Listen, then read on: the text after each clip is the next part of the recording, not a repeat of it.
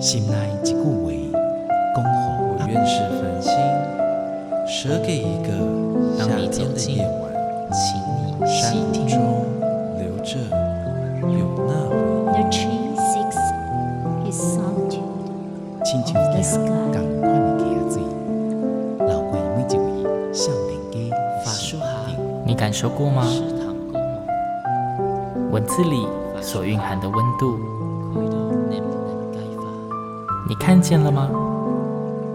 万音乐中所描绘的画面，现在，让我们一起听闻乐声响。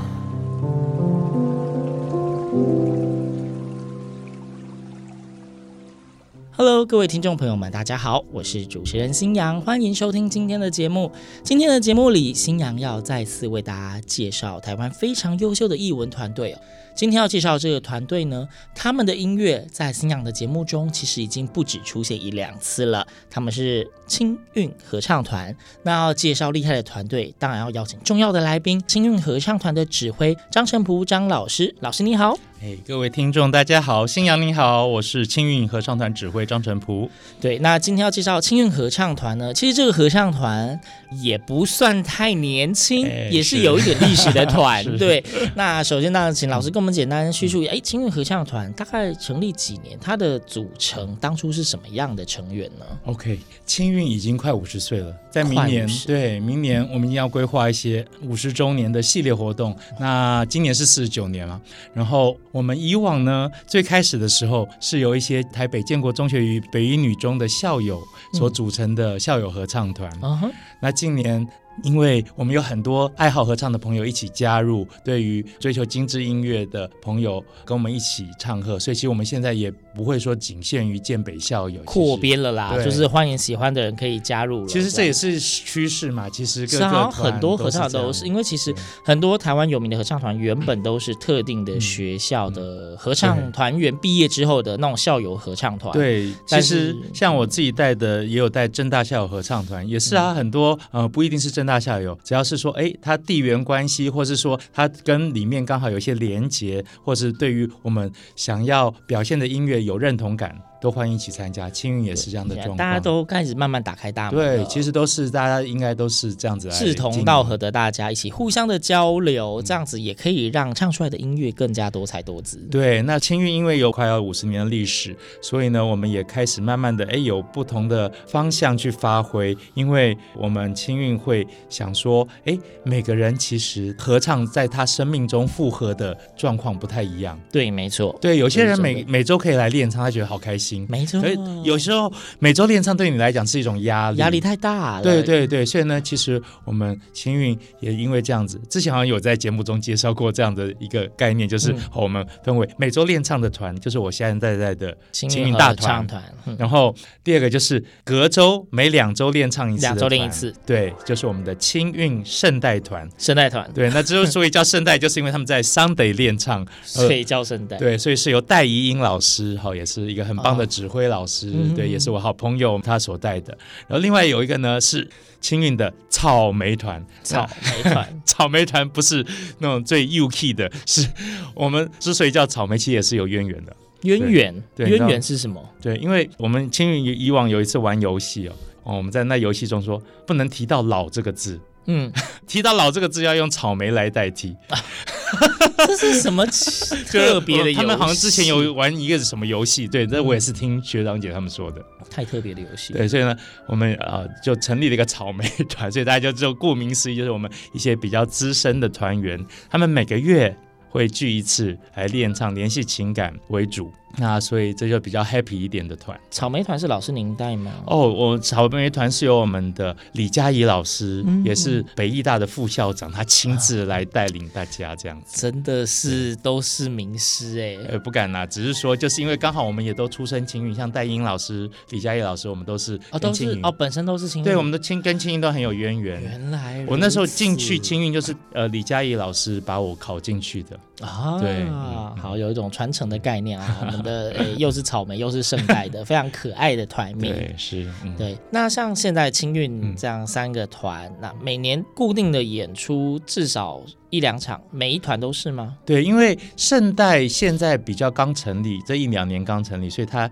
有时候我们像去年我们嗯、呃、有一个。三团音乐会，所谓三团指的是建中合唱团、嗯、北一女合唱团跟青云合唱团三个团。嗯、我们其实也是一个很有历史的音乐会，就是有传承性的校内团跟校友团的。对对对，就是我们大概以往五十年来一直都有这三团音乐会，建北加青云的三团音乐会。嗯、我们去年第一次三团音乐会上国家音乐厅，嗯、对，就是我们等于说携手带着建北合唱团一起登上国家音乐厅。呃，完整传承的一个展演，那就刚好圣代团也刚成立，他们就有一起加入大合唱。哦 okay、对对，那之后圣代团也有自己的一些发挥。当然青运我带的大团，当然这几年也是很努力，所以我们也有一些成果表现出来，然后也是慢慢的希望能够追求一些更高的艺术境界。就是新阳有注意到，青运合唱团其实不止自己的年度音乐会哦，其实也有参与很多大型制作。对，对，是。其实去年虽然在疫情阶段下，青运真是很幸运，可以这么说。对，因为二零二二年这一年哦，青运就刚好特别的忙碌，然后。从三月到八月，好像每个月都刚好有机会上国家音乐厅，因为每个月 对，就是刚刚好接的很巧妙。对，去年三月，你看那时候疫情好像正要起来的时候，其实各团都很难邀请到国外的朋友、国外的指挥来当客席指挥。那、啊、那时候青运也真是我们那时候真的克服万难，刚好我们其实因为很早就邀约了马德里加合唱团的 Mark、嗯。来当客席指挥，那时候其实我们提心吊胆，就想说，哎呦，到底来不来得了？其实也很难说。我们一直都在想说，来不来得了？然后到二月初，其实 Mark 都还没上飞机的时候，因为那时候还要隔离个十四天，再加七天，对，七加七。你知道，Mark 为了来跟我们三月的音乐会当客席指挥，他隔离了三周。哇，这就一个国外指挥，真是我们也太感谢 Mark，他愿意。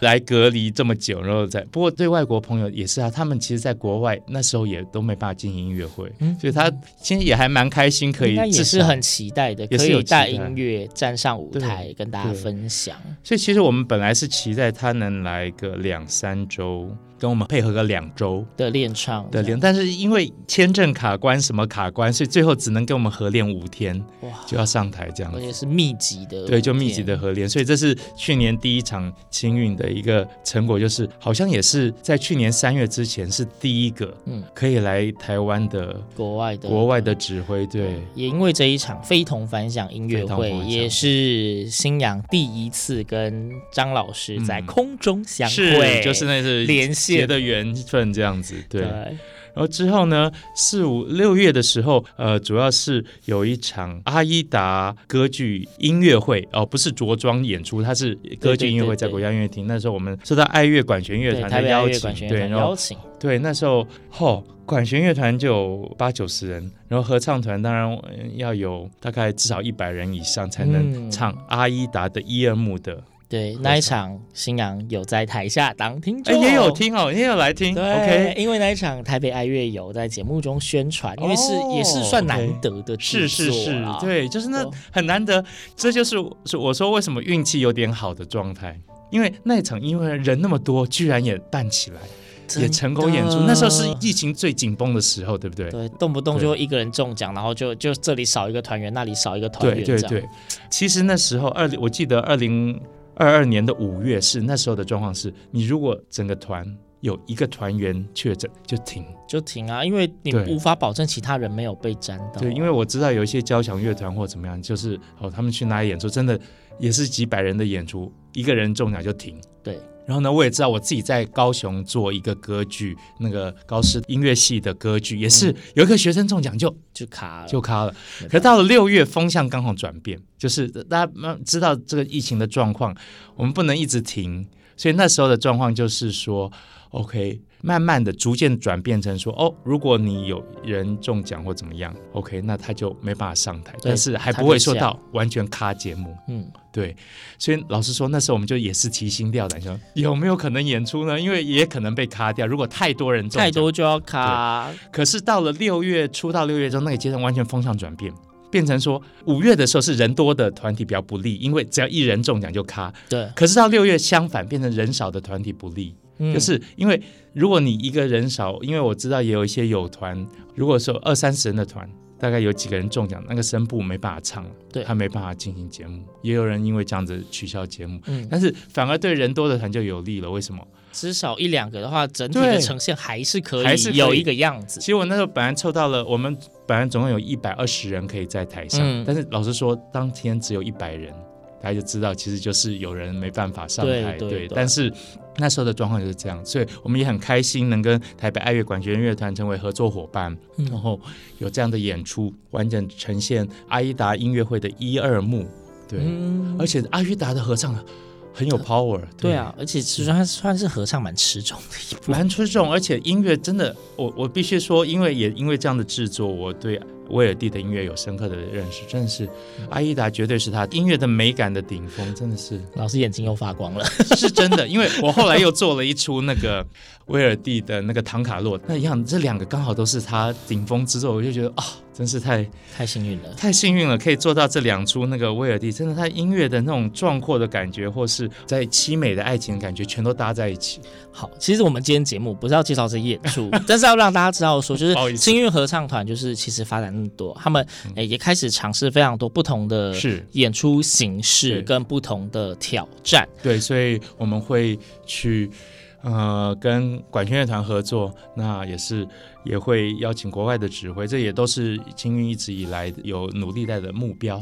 对，那诚如新阳之前三不五时会在节目中跟大家分享，其实台湾哦，合唱团真的非常的多。各种类型、各种组成都有，只要你有一点点好奇，你愿意尝试，你一定可以找到一个非常适合你的团。不论你程度到哪里，不论你想要纯男生、纯女生，或是混声，不论你是什么年纪，只要你真的有心想要唱，你一定可以找到一个非常适合你的团。那今天其实介绍幸运合唱团呢，一方面是让大家知道说这是一个历史悠久的团。那今年他们也不是封闭只限于建中北一女了，嗯、就是也非。非常欢迎各位志同道合的朋友，想要加入他们，跟他们一起站在台上发光发热的话，都欢迎去了解一下。哎，是不是也有一个月一次、两个礼拜一次的草莓圣代合唱团？对啊，每个礼拜练唱的这个大团哦。那他们的音乐作品在网络上，其实你搜寻青韵合唱团，应该也都可以找得到。韵是声音的音，右边是均匀的云。对，欢迎大家看看我们 YouTube 的频道，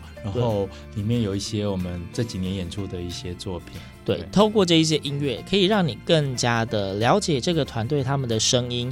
那因为其实老实讲，现在很多合唱团都在尝试挑战不同形式的作品，嗯、但是我们真的要。星洋摸着良心说，每一个合唱团其实还是有它的风格属性，对对，其实对风格属性其实是听得出来的，所以你可以从听他们作品中听听看他们的风格属性是不是你所喜欢的那一种。对，所以其实我目前在带的大团，我们现在大概人数大概是四十人左右，那可能也是往精致音乐方向走一点。但是我自己对于合唱音乐期待也是多样性的，如果需要。一些一起整体的发挥的话，我像我们的圣代团就会跟我们一起唱，嗯、像是我们去年七月的跟建中北一女联合的三团音乐会，哦，我们这也是我们历来很有历史的音乐会。嗯就会三个团一起合唱，然后也会之前有跟那个爱乐呃联合演出过，所以刚好也邀请他们变成合作伙伴，他们一起演出一个《织梦者》，一个比较中型，大概二十多分钟的曲目。嗯嗯、对，欧拉耶罗也是当代非常著名的作曲家，啊、他的作品也很好听，他的和声都非常的扎实，制度非常的高，非常漂亮。对，所以就是也有那个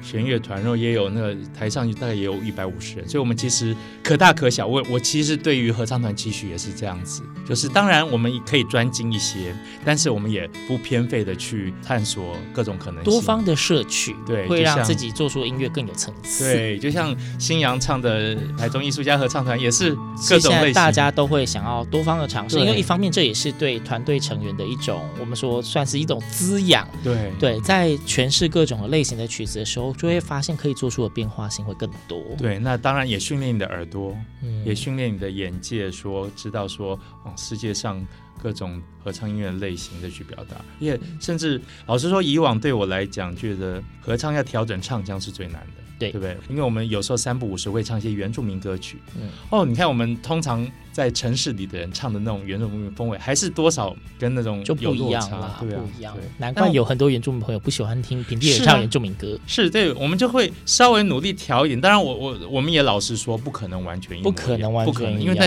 那是在你血液当中，嗯、跟在你文化环境当中受到感染，你才会唱出那种声音。嗯，但是我觉得也，我们也打开心想说。你一个合唱团，我们要唱原住民歌曲，我们也要体会那种他们山林的感觉或怎么样。如果说我们因为唱不像就不唱，我觉得也我觉得很可惜，对，也很可惜，我们就无法体会他们那种部落文化或者怎么样。所以我会觉觉得我们都打开心胸去各类型音乐都尝试看看，对，互相体会，然后这样子我们彼此的包容性也会更大。所以呢，今天的最重要的重点就是在北部的朋友，如果您对合唱有兴趣，或是你很好奇青韵合唱团，请上网搜寻青韵合唱团，听听他们的声音。那可以看他，他们也有公告他们一些练唱资讯，欢迎大家去加入他们，一起在台上发光发热吧。那今天虽然说非常感谢张老师到节目里分享青韵合唱团这样的优秀的团队，but 很重要的环节就是节目的最后还是。得让大家听听你们的歌声吧。OK，那我就为大家带来一首我们刚才说到的《织梦者》这首二十分钟的曲子当中呢，其实有七个乐章，那其实蛮精彩的。它其实有一点宗教性质的音乐，但是呢，其实里面也有很激动人心的部分。我们可以听听看它的第六乐章 Dominion 主宰的乐章。OK，那各位听众在节目的最后呢，就让大家一起来听听看由青乐合唱团所带来《织梦者》的第六乐章。Dominion，今天的节目再次感谢青韵合唱团的张成普老师，谢谢老师。哎，谢谢新阳，谢谢各位听众。那今天节目就到这边，我们下次空中再会喽，拜拜。